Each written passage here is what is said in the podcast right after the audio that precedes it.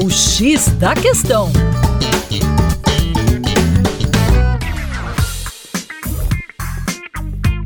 Olá, ouvinte. Meu nome é Vitor Augusto, professor de Geografia e Atualidades do Coletivo Terra Negra e hoje o nosso papo é sobre Cuba. Pois bem, os debates sobre Cuba normalmente são carregados de bastante ideologia. Porém, vamos analisar uma questão factual. Cuba, no dia 25 de setembro de 2022, acabou aprovando o novo Código da Família com uma participação incrível da população de 74%.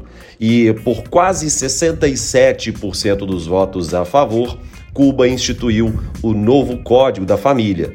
E nesse código estão legalizados o casamento igualitário entre pessoas do mesmo sexo, a adoção de crianças por esses casais e a gravidez solidária, uma espécie de barriga de aluguel, mas que não recebe esse título efetivamente.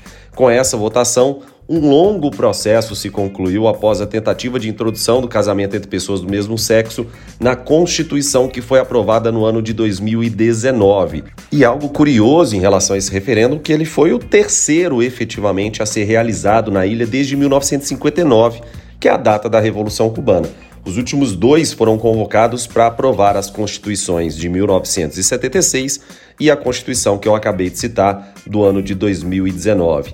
Esse novo regulamento acaba substituindo o que vigora desde 1975.